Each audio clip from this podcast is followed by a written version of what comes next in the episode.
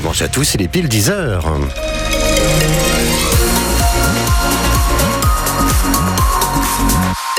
Les infos avec Jean-Baptiste Marie. Bonjour Jean-Baptiste. Bonjour Eric, bonjour à toutes et à tous. Ça circule bien sur euh, le Calvados et l'Orne. Attention, les routes seront rendues humides à cause de la météo. Et Eh oui, car il pleut, c'est bien gris dans le ciel de Normandie. Ça sera plus sec dans l'après-midi. Les températures ce matin comprises entre 8 et 11 degrés. On attend 11 à 14 pour les maxis.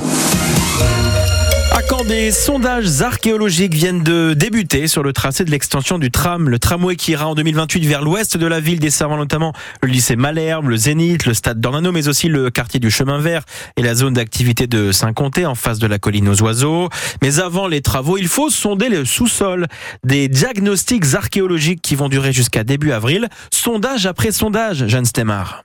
Oui, au total, ce sont 22 sondages qui vont avoir lieu le long du tracé, essentiellement sur la partie historique de la ville, donc entre le raccordement de la rue de Bernière jusqu'à l'avenue du 6 juin et la rue Caponnière.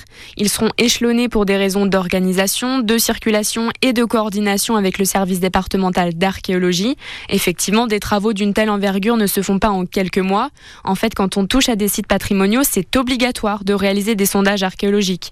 Une entreprise se rend sur place, fait un terrassement au niveau de la chaussée, Ensuite, c'est au service départemental d'archéologie d'intervenir.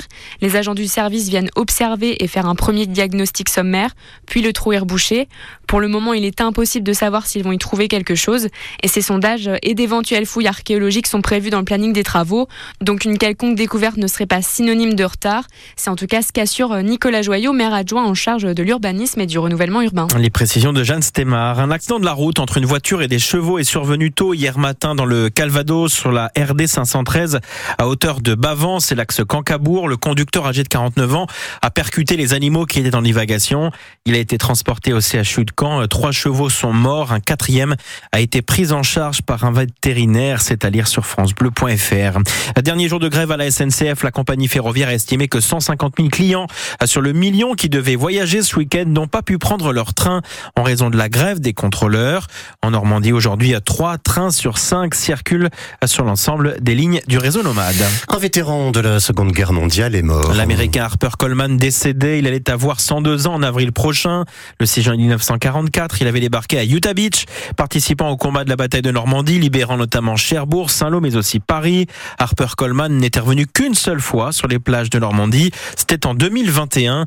Il s'était notamment rendu au cimetière américain de Colville-sur-Mer. Du sport et en football, le Stade Malherbe éjecté du top 5 de la Ligue 2. À l'occasion de la 25e journée du championnat, les footballeurs canets se sont inclinés hier soir 1-0 sur le terrain de Guingamp. Surpris d'entrée de jeu sur coup de pied arrêté, les joueurs de Nicolas Sub ont été incapables de revenir au score. Au classement, les canets perdent donc deux places. Ils sont septièmes, notamment doublés par Saint-Etienne, qui est désormais cinquième après sa victoire sur le terrain du deuxième Angers 3-0. Auxerre est toujours leader de la Ligue 2. Laval retrouve le podium troisième aux dépens de Grenoble quatrième. Prochain match dans huit jours, le lundi 26 février face à Angers justement. Le match qui se jouera à Dornano. En Ligue 1, le Paris Saint-Germain s'est imposé 2-0 hier soir à Nantes. Sur le banc des remplaçants au coup d'envoi, Mbappé a marqué le deuxième but parisien sur penalty. Le Havre s'est lourdement incliné 3 buts à 0 à Lille. Suite et fin de la 23e journée aujourd'hui avec notamment Rennes, Clermont ou encore Brest, Marseille. En Pro League, les Vikings de, du handball vont chercher à enchaîner cet après-midi face à Istres. Et oui, vainqueur pour la première fois au Palais des Sports depuis le déménagement en septembre dernier. C'était la semaine passée face à Nancy. Les handball vont tenter d'obtenir un deuxième succès de suite à domicile et donc quitter la dernière place du classement. Mais ils auront fort à faire face à Istres qui est quatrième au classement.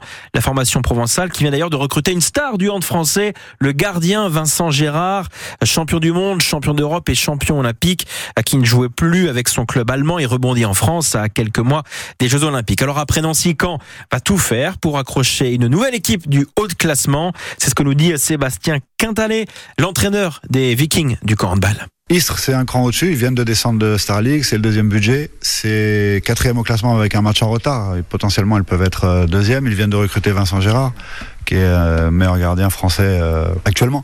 Donc, euh, c'est une grosse équipe, mais par contre, comme je l'ai dit depuis le départ, nous, chaque équipe qui se présente à nous, c'est une opportunité de prendre des points. Chaque sortie qu'on fait, je veux qu'on qu ait progressé, qu'on soit meilleur euh, de match en match.